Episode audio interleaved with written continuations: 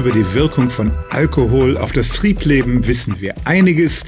Cannabis dagegen ist noch ziemlich schlecht erforscht. Das liegt einfach daran, dass die Substanz in vielen Ländern immer noch illegal ist und es deshalb schwierig ist, da klinische Studien durchzuführen. Die meisten Erkenntnisse, die wir darüber haben, stammen aus Umfragen, also von Menschen, die über ihr eigenes Leben Auskunft geben. Und da gibt es tatsächlich einige Hinweise darauf, dass Cannabis, in welcher Form auch immer man es zu sich nimmt, das Sexleben verbessern kann. Insbesondere bei Frauen. In Umfragen sagt immer die Mehrheit von denen, die das schon mal probiert haben, dass es ihre Lust auf Sex vergrößert, den Orgasmus verbessert und Schmerzen reduziert. Aber auch wenn man Männer einbezieht, die Mehrheit der Cannabis-User sagt, mein Sexleben ist besser geworden.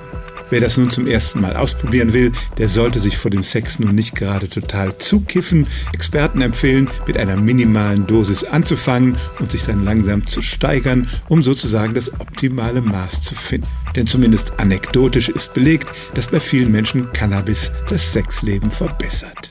Stellen auch Sie Ihre alltäglichste Frage unter stimmt's at radio1.de.